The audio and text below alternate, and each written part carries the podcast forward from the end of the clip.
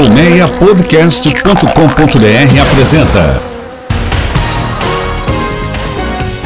Autorama, o mundo dos carros em podcast. Olá, seja bem-vinda, bem-vindo ao décimo Autorama.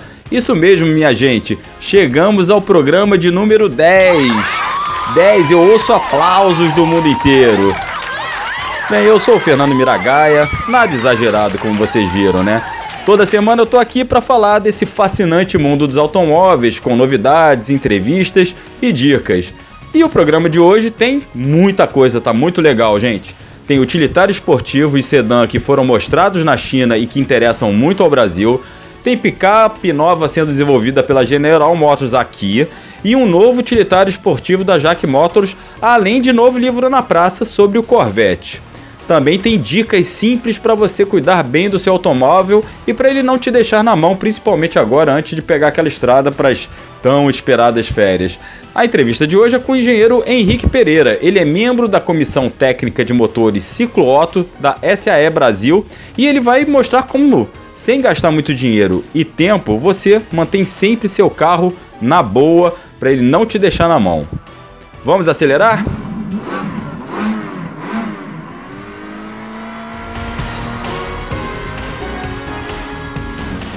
No salão de Guangzhou, esse nome desse salão chinês é uma pegadinha, gente. Bem, a Volkswagen apresenta o Taru. Taru, o que, que isso interessa? Lá na China, Miragai, o que, que você está falando? Bem, é que esse utilitário esportivo médio será produzido na Argentina, aqui do lado, em 2020.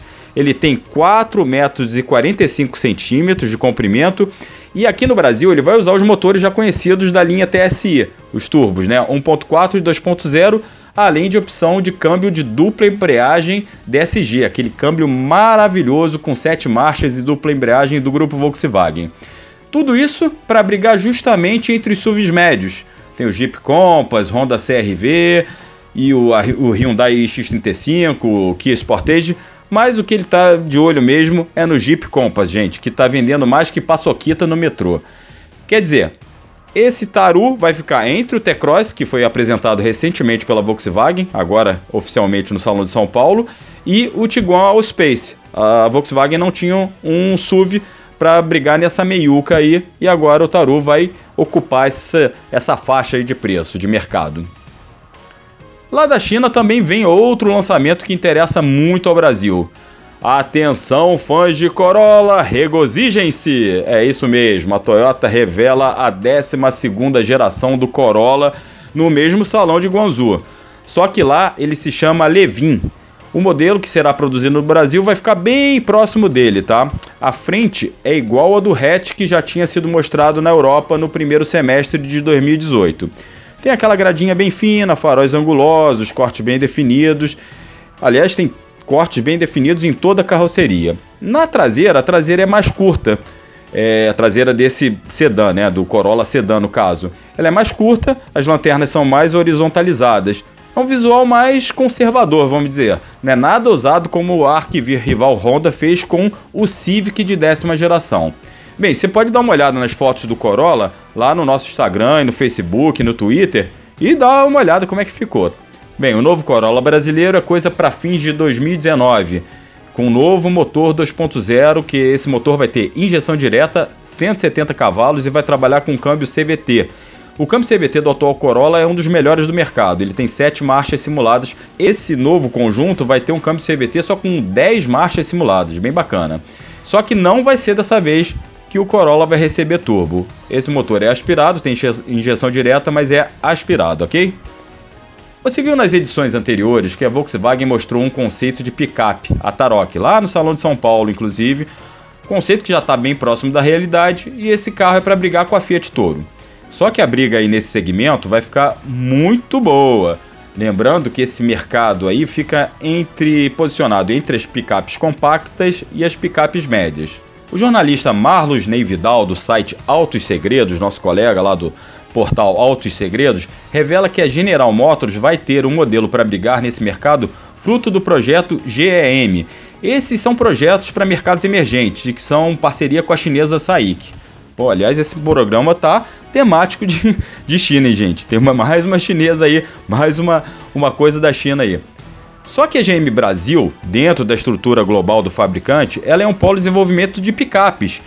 E esse modelo será desenvolvido aqui, produzido provavelmente em São Caetano do Sul, no ABC Paulista. Deve usar o mesmo conjunto do Cruze e do Tracker, ou seja, motor 1.4 turbo com câmbio automático de 6 marchas. A Jack Motors lança no Brasil o T50, que é o seu utilitário esportivo abaixo dos 90 mil reais, como a marca chinesa está falando por aí. Marca chinesa, eu tô falando, gente, esse programa tá temático. Nosso programa 10 é temático da China. Bem, a marca aposta justamente no custo-benefício com o argumento de que o carro tem equipamentos que só modelos acima dos 100 mil reais têm. O Jack T50, que começa em 84 mil reais, tem ar automático, assistente a partida em rampas, controles de estabilidade de tração, monitoramento da pressão dos pneus, rodas de liga leve.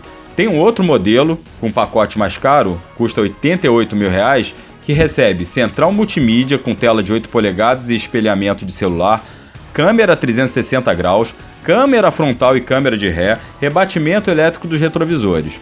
O motor é sempre 1.6 de 138 cavalos com caixa automática do tipo CVT.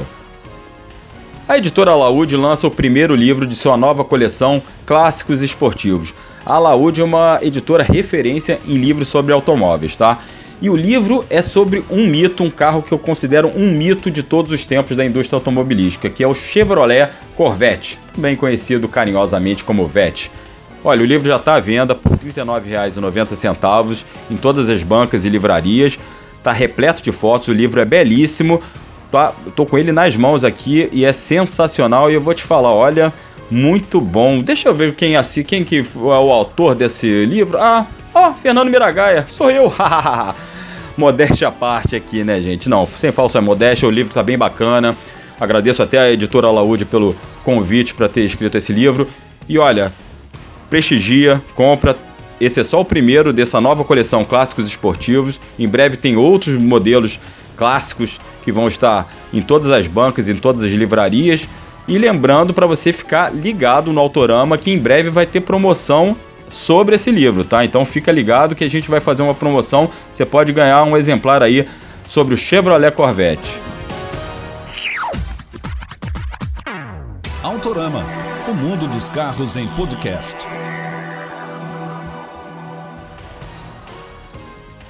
O Autorama de hoje entrevista o engenheiro Henrique Pereira. Ele é membro da Comissão Técnica de Motores Ciclo Otto da SAE Brasil, que é a Sociedade de Engenheiros da Mobilidade. Henrique, muito obrigado por receber o Autorama. Boa tarde, obrigado você pelo convite. Bem, Henrique, é, assim como a nossa saúde, né, nossa saúde pessoal, física, mental também, o carro, com o carro também o ideal é a prevenção, né? Ou, seja, fazer manutenção preventiva. O que, que te pergunto, quais aspectos são mais importantes de analisar no carro com frequência, né? O que, que o, o, o dono, o proprietário do automóvel, ele deve ter em mente de sempre estar tá verificando, sempre estar tá revisando para não pego de surpresa e não ficar na rua, né? Por um, alguma pane.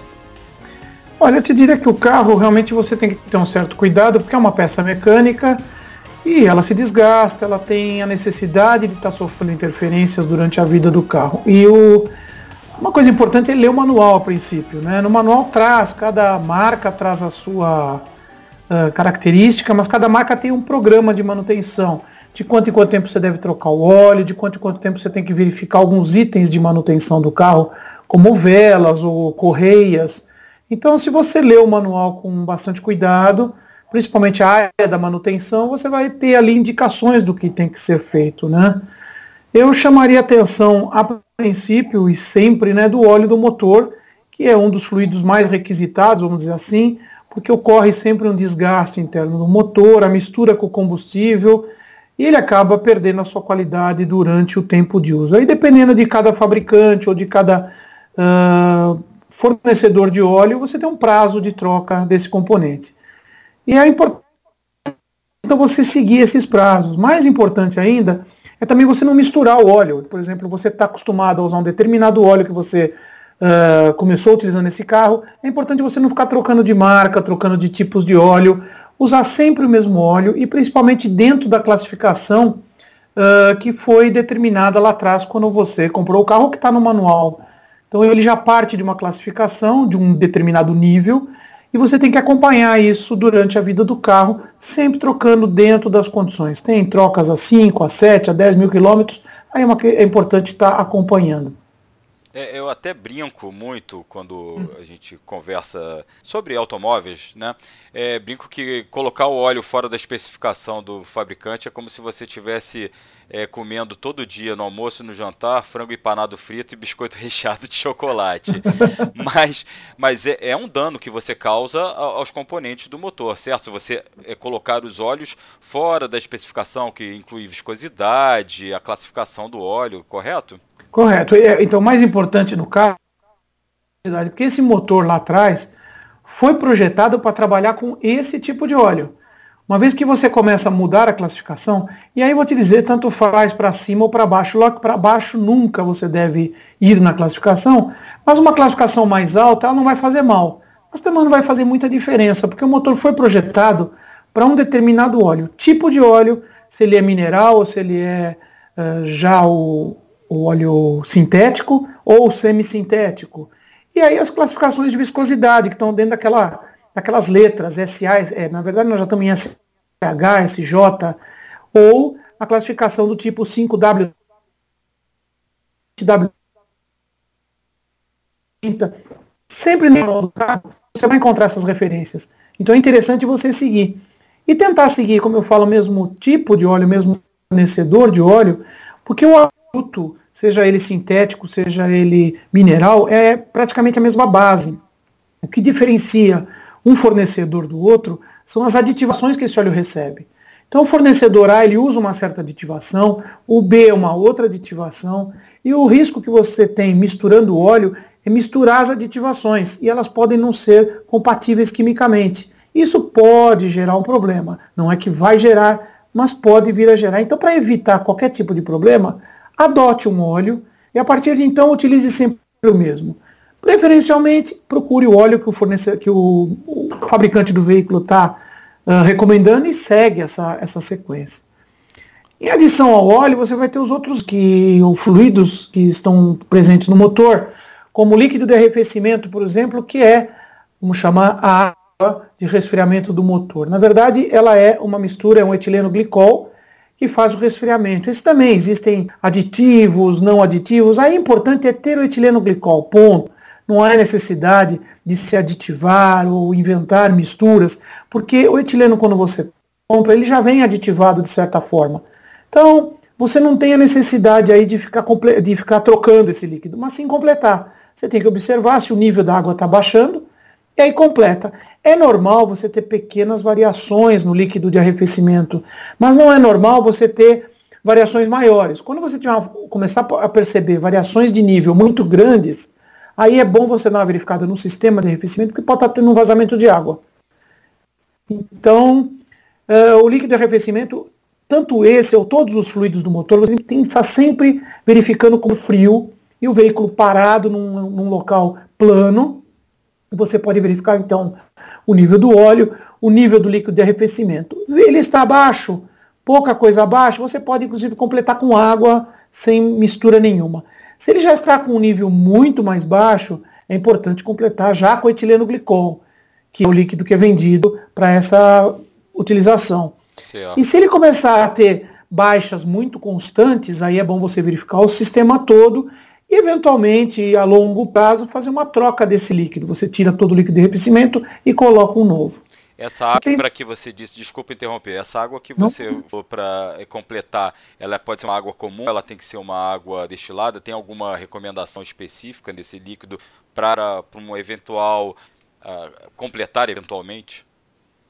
É, não completando com mistura etileno glicol que é vendida, você pode usar com água. A água preferencialmente é mineral, normal, não é bom usar água de tanque, de poço, vamos dizer assim, porque ela vem com areia, ou água de consumo com muito cloro. Então, mas quando a quantidade é pouca, a água da torneira que vem tratada uh, da, do fornecedor é uma água que funciona. Para volumes maiores, para completar maiores níveis de água, a água é interessante, ou melhor seria água mineral ou mineralizada. Né? Aqui você compra como água mineral. Mas para pequenas reposições, a água normal de uso, ela pode fazer esse efeito, porque dentro desse sistema ainda vai ter etileno glicol, que é uma água misturada com etileno glicol. Uhum. Você só vai diluir um pouquinho, não é tanto problema assim. Uhum. Nessa mesma linha, você teria também o fluido de freio. O fluido de freio, ele pode ser completado, mas nesse caso é um fluido que não deve ter a sua, o seu nível uh, abaixando, porque ele não deveria estar volatizando, ele não deveria estar vazando em algum ponto. Então, o líquido de freio, o, o fabricante do carro tem recomendado a troca dele a cada tempo ali, depende do fabricante, de ano ou de quilometragem. Então você pode fazer quando da manutenção do freio do carro, aproveita faz a troca do fluido de freio. Se não, ali é melhor não mexer. Se houver uma pequena variação de, de volume, você pode completar com fluido de freio. Uhum. Agora, se você perceber que também a passa a ser uma constante, é melhor verificar o que está acontecendo, porque esse sistema é extremamente complexo se você ficar com nível baixo. Uhum. Certo. Carros novos é muito difícil você ver. Os carros mais antigos, eventualmente, pode ter um pouco mais de, de necessidade. Entendi. Agora... E aí a gente continua aí pelo universo do carro como um todo. Uhum. É, no, nesse caso, nesse universo, é filtros, mangueiras, é velas, é sempre bom estar tá verificando também? Sim, o filtro, tanto de óleo quanto de ar, quanto de combustível, e aí você tem até um a mais que seria hoje em dia o filtro do ar-condicionado, eles devem ser trocados durante as trocas de óleo. Isso é uma facilidade, você vai fazer a troca de óleo, você aproveita, já troca o filtro de óleo, você troca o filtro de ar, o de combustível e verifica o filtro do ar-condicionado. Dependendo da troca de óleo, eventualmente você faz uma troca de óleo sem a troca dos filtros e uma troca de óleo com a troca de todos os filtros. Então essa manutenção, ela está lá também no manual, ela é bem frequente. E é importantíssimo você trocar esses filtros, porque o tanto de combustível existe uma, embora filtrado nos postos de combustíveis, ele ainda vem com muita sujeira. Então, o filtro de combustível é importantíssimo, está sempre limpo. E quando ele começa a entupir, ele começaria a forçar a bomba de combustível, pode trazer problemas. Então, você deve trocar o filtro de óleo, porque, como eu falei, o óleo ele vai impregnando de sujeira, impregnando de combustível, e esse filtro vai ficar bem sujo durante a utilização. Então é necessário trocar. O filtro de ar, porque nós andamos num ambiente extremamente poluído, com muita partícula no ar, ele, ele segura essas partículas, tanto ele quanto o filtro do ar-condicionado. O do ar, para o melhor funcionamento do motor. E o ar-condicionado, para uma melhor uh, saúde, vamos dizer assim, dos usuários do carro, porque se o filtro de ar-condicionado estiver muito sujo, e se você for uma pessoa que utiliza o ar-condicionado com frequência, é bom que ele esteja limpo, porque está filtrando o ar de fora para jogar dentro do habitáculo. E a gente está uh, falando velas... de. Desculpa Oi? interromper, a gente está falando de peças, inclusive, que não são muito caras. Não, uma troca de óleo completa com todos os filtros hoje aí, de um carro, pode se gastar por volta dos 250, 300 reais no máximo, e chega o valor a ser bem mais baixo, dependendo do tipo de carro, os carros mais populares e tudo. Então, é entre uma faixa aí de 150 a 300 reais essa troca. Lógico, carros de luxo, função das peças serem importadas, do óleo ser específico, esses preços podem subir um pouco, mas tanto faz o carro simples quanto mais complexo, ele tem a necessidade dessa manutenção. Você ia falar das velas e eu te interrompi. É, não, mas faz parte da nossa conversa. Ah, as velas têm lá o prazo de troca de vela. Hoje em dia, muitos carros, muitos modelos trazem a troca com 80 mil quilômetros. Ah, da mesma forma, as correias, que hoje tem correias em determinados veículos que são de 160 mil quilômetros, 80 mil quilômetros no mínimo uma correia. Então, vela, correia, são peças que têm que, serem, têm que ser olhadas quando chegar essa quilometragem um pouco mais alta dos veículos. Eventualmente, carros mais antigos ou mais simples exigem a troca de velas a cada 15 mil ou 20 mil quilômetros. Também é bom dar uma olhada. Então, vela e correia são peças que fazem parte dessa manutenção, porém, o prazo um pouquinho mais longo aí para você poder uh, usá-las. Né? Não há necessidade de toda a troca de óleo você fazer essa troca também. Boa parte dessa manutenção que você citou está inclusa nas revisões obrigatórias quando a gente fala de carro zero. Quando a gente fala de carro seminovo, vamos é, classificar assim, Vamos botar uhum. carro com mais de três anos, pra, porque a grande maioria das montadoras colocam como três anos de garantia. Então, quando o carro já uhum. tem quatro, cinco anos, o proprietário já costuma levar em oficinas independentes, oficinas de confiança, né, um mecânico de confiança. Aí, com que frequência, já que a gente já não tem aquele plano de revisão programado pela fabricante, pelo fabricante, com que frequência ele deve fazer essas revisões quando passada a garantia e quando ele começa a recorrer a oficinas independentes? Então, mas da mesma forma que você faz as revisões do, dentro da, da garantia do carro, vamos dizer assim, a pessoa tem aquele uso de fazer as revisões dentro da garantia, porque está dentro da ele vai levar na concessão e tudo mais. Eventualmente, hoje em dia, as concessionárias e oficinas de, de, de mecânicos em geral, elas estão com uma concorrência muito grande. Você pode até se uh, surpreender de se chegar numa concessionária e achar um serviço com um valor bastante, competi bastante competitivo com as oficinas de fora. Lógico que eles vão sempre tentar criar mais serviços, não só concessão, como aquele mecânico também. Mas se você olhar no manual do carro e ele pede uma revisão a cada 10 mil quilômetros, você deve continuar nessa mesma frequência, a cada 10 mil quilômetros, fazendo uma verificação geral do carro. E nos manuais, se ele pede para que você troque o óleo a 7 mil quilômetros, então você, ou 7 ou 5, você segue também essa mesma frequência. É só uma questão da pessoa não se perder e anotar em um local quando é que ela trocou o óleo, quando que ela trocou o filtro de freio, de óleo de freio, por exemplo, pastilhas de freio, que é um outro item que nós temos que falar um pouco. Então ela vai fazendo numa tabelinha, anotando tudo que ela trocou e lendo em paralelo no manual do carro quando que ela deveria estar fazendo essa, essa troca, ou no manual ele vai ver a frequência da troca. Então, mesmo que o carro passe aí dos 40, 50, 60, 70 mil, ele vai seguindo no manual esses, esses, esses prazos e fazendo essa manutenção de vela, correia, pastilhas e outras peças que exigem essa manutenção. E essas seriam as manutenções comuns que a pessoa fazendo, ela garante que o carro tem uma longevidade muito grande. Estou cansado de ver aí, principalmente na área de táxis, carros rodando 400, 500 mil quilômetros, em estado ok, sem maiores problemas, porque esse pessoal como o carro passa a ser uma ferramenta para eles, eles têm que manter ela bem alinhadinha. Uh, por falar em alinhamento, é importante em função principalmente das ruas, da forma que a gente tem encontrado em São Paulo, talvez no Rio, esburacadas, com muita declive, muito aclive, ou seja, muitas lombadas e depressões, a suspensão ela é bastante solicitada. Então é importante que a pessoa faça o alinhamento e balanceamento das rodas com uma certa frequência.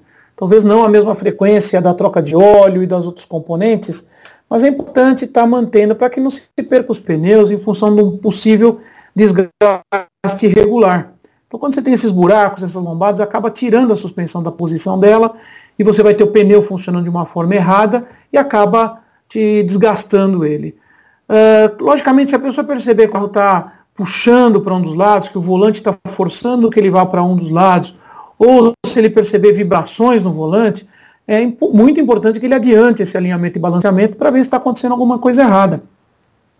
E também levar o carro nesses no mecânico dele de confiança, ou se for na concessão, e pedir para que faça uma avaliação, isso a, a cada tanto tempo, para ver se não está havendo um desgaste a mais das buchas de suspensão, das pontas de eixo, porque com essa situação de ruas, você tem um desgaste mais acelerado desses componentes. Então, a longo prazo, você vai ter talvez a necessidade de estar tá trocando buchas, estar tá trocando algumas peças da suspensão. Uma muito comum de ser trocada é o amortecedor, e ela deve ser trocada também num prazo mais longo, mas o amortecedor tem uma vida. E quando ele passa da vida dele, ele já não consegue segurar a suspensão da forma que deve, fazendo com que o motor, o pneu fique saindo do chão constantemente o que gera um risco bastante grande na condução desse carro. Então, a suspensão como todo eh, e pneus, você deve avaliar o alinhamento, o balanceamento, as buchas de suspensão devem ter ser por um mecânico e a cada tantos quilômetros os amortecedores. E olha, observação também que o mecânico faz se existe um vazamento de óleo no amortecedor ou se ele está de forma irregular montado embaixo do carro. Então é bastante interessante que você também olhe para essa parte da mesma forma que você está olhando para o motor e para os componentes internos do Essa motor. Essa questão da suspensão é interessante, Henrique, é, como você citou, né? A gente vive uma situação lunar nas nossas ruas, vamos dizer assim. Uhum. Verdadeiras crateras, como a gente costuma muito brincar. É, é, agora, esse prazo, né? Você fala sempre verificar o, o amortecedor. Eu lembro quando eu tinha carro é, nos anos 80, falavam ah, a cada 50 mil quilômetros você pode verificar. Mas o que a gente vê hoje é porque a situação da, das ruas está tão precária, né? E a gente, não só a parte de buraco, mas como você falou, desnível. É, esse intervalo mil quilômetros, o, o que, que você sugere assim em média? É claro que vai depender do uso, da, do quanto a pessoa roda, mas tem alguma média assim que a gente possa passar para o ouvinte? Eu acho que o tempo continua mais ou menos o que você contou. Há uns 50 mil quilômetros é uma época de se rever amortecedores. É, se a pessoa teve uma, um uso normal do carro, normal que eu digo, andou pela rua de forma correta, mesmo com buraco, mesmo com depressões, a suspensão foi projetada para isso e o carro foi projetado para andar em condições das nossas ruas, logicamente. Uh, porém, ele pode ter tido uma batida mais forte, pode ter passado por uma lombada de forma mais forte, geralmente pega um buraco no meio da rua sem querer numa velocidade maior. Então ele pode verificar, a troca de componentes continua como antigamente, umas 50 mil quilômetros é um número bom. Mas, eventualmente, quando parar no mecânico, ele dá uma olhada, pode encontrar um vazamento no, no amortecedor, aí a coisa é crítica e daí a situação de limpeza tem que ser, de troca tem que ser feito antes. Uh, qualquer ruído que proveniente da suspensão, ele deve ser visto com atenção. Então, geralmente ruídos de quando você passa numa lombada ou passa numa depressão e você sente aquele retorno da suspensão com barulho que não é normal, que até aquele momento existia de repente começou a escutar esse ruído. Da mesma forma, ruídos de freio. Se você frear o carro e começar a sentir rangindo vindo das pastilhas, não é aquele barulho de pastilha nova, né, que tem aquele pequeno chiado que some depois de um número de quilômetros, mas sim aqueles rangidos de parecendo metal com metal. É bom olhar com urgência as pastilhas de freio e o disco de freio, que são outros dois de manutenção. O freio do carro como um todo também a cada tantos mil quilômetros, 50 mil, dependendo do uso, 30 mil. Uh, aí também depende muito se o carro é automático, se o carro é mecânico, mas é bom estar tá observando as pastilhas, o uso, o desgaste da pastilha e principalmente o desgaste do disco de freio. Então, para cada duas trocas de pastilha, eventualmente vai fazer necessário a troca de um disco de freio, porque o disco também se desgasta, bem menos que a pastilha, logicamente, mas ele também é uma, uma peça metálica que vai afinando e chega num limite de segurança. Então é bom parar o carro de vez em quando, a cada tantos mil quilômetros, o fazer uma vistoria geral nesse carro. Certo. É, você deu, citou exemplos de quando o carro dá sinais, né? Puxando a direção para a direita, uhum. alinhamento, barulho na suspensão, barulho na hora de frear. Quando é que o carro dá sinais de que está com problema ali no coração dele, no motor? Bom, o motor ele vai te dar o sinal primeiro, eventualmente parar de vez, não partir mais. Hoje em dia, com a forma que os motores estão construídos, geralmente a pessoa consegue chegar a um ponto, parar. Quando ela desliga, vai ligar o motor, não liga mais. Esse é um. Claro que existe um problema no sistema do motor, no sistema elétrico em algum lugar. Uh, os, os, vamos dizer, os sintomas mais simples, você começa a ter um consumo de óleo excessivo, mesmo que você não veja a queima desse óleo. Se você estiver vendo a queima desse óleo, ou seja, fumaça quando você está acelerando, aí você já está num nível crítico mais alto. Mas se você começa a ver o consumo de óleo excessivo, o consumo de combustível excessivo, o aquecimento do motor, você visualiza isso no painel ou por meio de um ponteiro, eventualmente só por uma lâmpada. Então aí são diagnósticos que o motor não está funcionando corretamente. E logicamente o motor vai estar fraco, você vai perder potência, vai perder força desse motor. Você vai acelerar e ele não vai te responder tão rápido quanto costumava te responder até um tempo antes disso acontecer. Uh, lógico que os motores dos carros vão ficando mais velhos, eles vão ficando mais lentos na resposta, mas para você sentir essa lentidão de resposta de um dia para o outro, significa que você tem algum problema no motor. Então, é, a lente é motor fraco, ou seja, sem potência, você acelera e ele não responde, já não sobe uma ladeira como deveria. Uh, são ruídos também estranhos vindos do motor, uma batida ou algum ruído metálico ou agudo que vem daquela região. O consumo alto, o consumo de óleo alto, o fumaciamento do motor. Isso tudo são características que o motor também não está funcionando de forma correta. Certo. Bem, tá chegando a época de férias e a família quer colocar as malas dentro do carro e sair pegando a estrada, mas a gente tem que lembrar que a gente às vezes vai viajar 300 quilômetros, 500 quilômetros, né, dependendo da, da ação das suas férias e para o seu destino. O que, que, é importante, né? O que, que o, o, motorista, o dono do veículo, ou a motorista e dona do veículo, tem que ver antes de pegar a estrada? O que, que deve estar preocupado em verificar antes de sair com a família para pegar a estrada? Olha, eu vou falar, mas eu acho que pegar a estrada ou no dia a dia as pessoas deveriam verificar sim, sim. os mesmos itens. Mas eu diria o seguinte, que primeiro é o, a pressão dos pneus, o, colocar o ar no pneu, né? Não sei como é que você chama aí no Rio, mas seria o, o correto uh, número de pressão dos pneus. Você está sempre vendo a cali a gente chama de calibração dos pneus, né? Então isso é importantíssimo, porque isso primeiro que não te dá essa sensação do carro estar tá puxando para um lado para o outro e ser simplesmente porque você tem um pneu mais murcho que o outro. Outro é o consumo de combustível. Um dos itens de maior consumo de combustível são as pessoas que andam com os pneus murchos no carro, né? Então é interessante que ela enche os pneus dentro do limite. E aí vai a diferença. Se ela for andar com o carro na cidade, com um passageiro, dois passageiros, e eventualmente alguma pessoa a mais, ela vai usar uma determinada pressão. E se ela for pegar a estrada, já com mais passageiros ou com carga no porta-mala, a pressão do pneu é outra. Então, quando ela estiver saindo para viajar e for abastecer, que é logicamente outra coisa interessante se fazer antes de viajar, que seria encher o tanque num posto de combustível com o qual você tem uma boa relação, que você saiba que aquele combustível te vende gasolina de boa qualidade. Então você preenche o tanque ali e já vai para checar a pressão dos pneus. Isso é muito interessante e fácil de ser feito. Também é interessante ele, uma coisa simples, que na cidade eventualmente a gente não usa tanto, que é o limpador de para-brisa, mas a gente só lembra dele quando chove. E é bom você tá, saber se a tua palheta está em boa condição. E se você tem água lá no limpador de para-brisa, mais um líquido para se preencher, esse pode se preencher com água da mais comum possível, que é só para jogar no vidro para que faça a limpeza. Existem até produtos aí uh, sabões que se vendem especiais para colocar no, no, limpa, no limpa-vidro. Aí é uma questão da pessoa escolher. Com relação à palheta, ela pode lavar essa palheta com água e sabão, água esses detergentes de cozinha, ela passa ali para tirar a gordura que está impregnada nela, e geralmente fica impregnada, e ela não faz uma limpeza boa. Uma palheta ressecada, porque vê pouca chuva, está sempre ao sol, pode ser tratada com silicone. Silicone industrial, vende nessas lojas de material de construção, você compra o silicone e aplica porque a borracha ela toma um pouco de vida.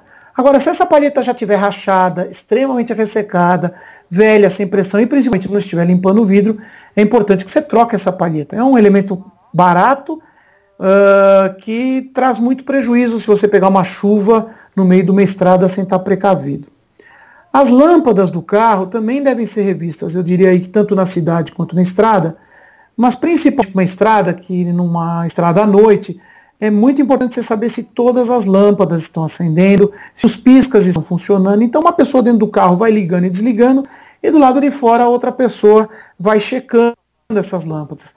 Farol baixo, farol alto, lâmpada de seta, pisca-alerta, luz de freio, principalmente contando inclusive com o, o a, a luz de freio central. E para poder saber se está tudo funcionando, porque você numa eventual freada, alguém vai te enxergar de longe. Então essa checagem de lâmpadas é tão importante quanto checar todos os itens do motor, porque eventualmente numa estrada à noite a pessoa não te enxerga. E hoje, os faróis dianteiros, você é obrigado a ter eles acesos durante a estrada, senão você pode até tomar uma multa. É, inclusive, se, se ah. essas luzes não estiverem funcionando, você está passível de multa ainda também, né? Sim, todas elas você é passível de multa. Agora, o farol dianteiro, ele inclusive é pego por radares hoje, né? Se a pessoa paga com passa com os faróis apagados numa estrada, ela é, leva a multa de imediato, sem o guarda precisar parar. Numa eventual parada com um guarda, um oficial, ele pode se impedir para verificar os faróis. E é engraçado, não só esse item, como tantos outros do carro. Como está os pneus, se todos os faróis estão acesos, se a pessoa está carregando triângulo, macaco dentro do carro, estepe, e outros tantos pequenos itens que a nossa lei é extremamente complexa e tem muito item para ser visto. Geralmente os itens estão em dia e hoje sido tão uh, procurando esse tipo de multa. Mas o farol dianteiro, com certeza, é uma que está. Eu falei CEP e eu acho interessante lembrar aqui.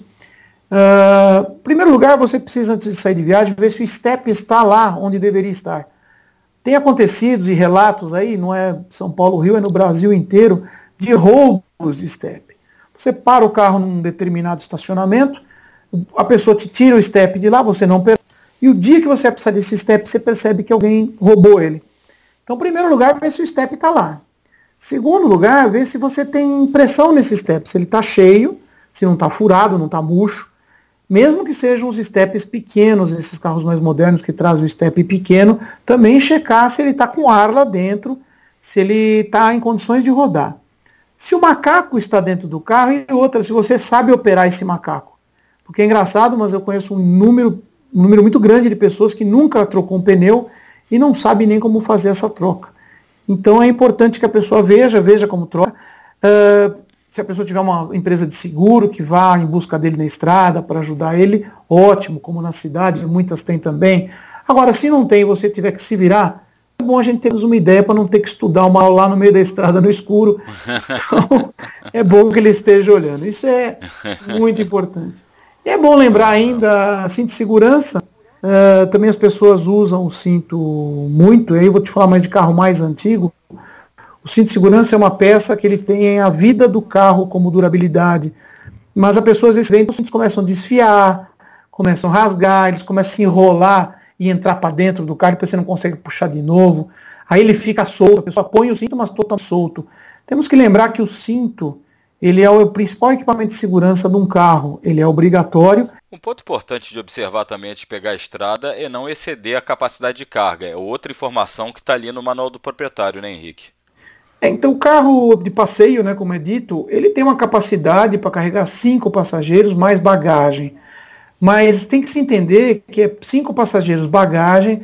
E hoje em dia, como se vendem muito esses racks de se colocar na capota do carro, a pessoa aumenta a capacidade do carro, é, deve-se tomar cuidado com o peso máximo que esse carro pode transportar. Isso está claramente em todos os manuais. Algumas montadoras até vendem esses racks para se colocar na capota, mas elas deixam claro que isso também deve estar tá considerado no peso total do carro. Ou seja, o que ele vai colocar lá em cima tem que ser considerado peso. E esses racks de teto, estou aproveitando o gancho, eles tiram um pouco a estabilidade do carro. O carro fica um pouco mais instável. Você muda o centro de gravidade dele, você levando o peso para a capota. Mas, enfim, o peso todo do carro tem que ser visto, e lembrando sempre, se você alterou o peso, a pressão do pneu tem que ser alterada. Você tem nas tabelas, que geralmente estão coladas adesivos no carro ou no próprio manual, pressão do pneu para o carro vazio, pressão do pneu para carro cheio. O carro cheio ele entende cinco passageiros mais bagagem dos passageiros. Então, uh, não, realmente não se deve exceder o limite do carro, porque aí se você passar a ter um comprometimento dos pneus, da suspensão, por consequência do freio e de outros componentes do carro. Então, é bom, se está excedendo, é mais seguro você ir com dois carros viajar do que com um carro só. É, lembrando que o que você falou, né? É, você está sacrificando o carro como um todo, né? Suspensão, pneu, freio, a própria segurança e inclusive consumo de combustível, né? É, bom, o consumo, num caso desses, ele vai consumir sem dúvida bem mais, porque está carregado, mesmo dentro do padrão de eu carrego com o quilo que está escrito no manual, não vai esperar que ele vai fazer a mesma quilometragem por litro que ele faria com o carro vazio. É, mas o mais, o mais e, e, que se chama mais atenção é quando você coloca um peso maior, é mais difícil de movimentar o carro e por isso você vai gastar combustível. Mas ele vai ser mais difícil de parar também. Uhum. Você tem uma massa muito maior em movimento que você tem que parar. E aí o freio sofre. Se o teu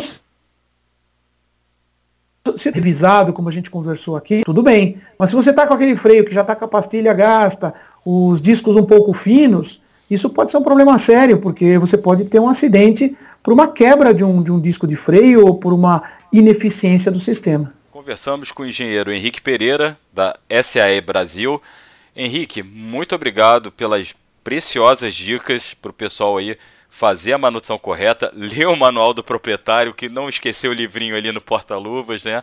é, e tá sempre em dia com a manutenção para não ficar na estrada, seja nas férias ou seja também no dia a dia. É importante, só para finalizar, a gente falou de, de viagem, né?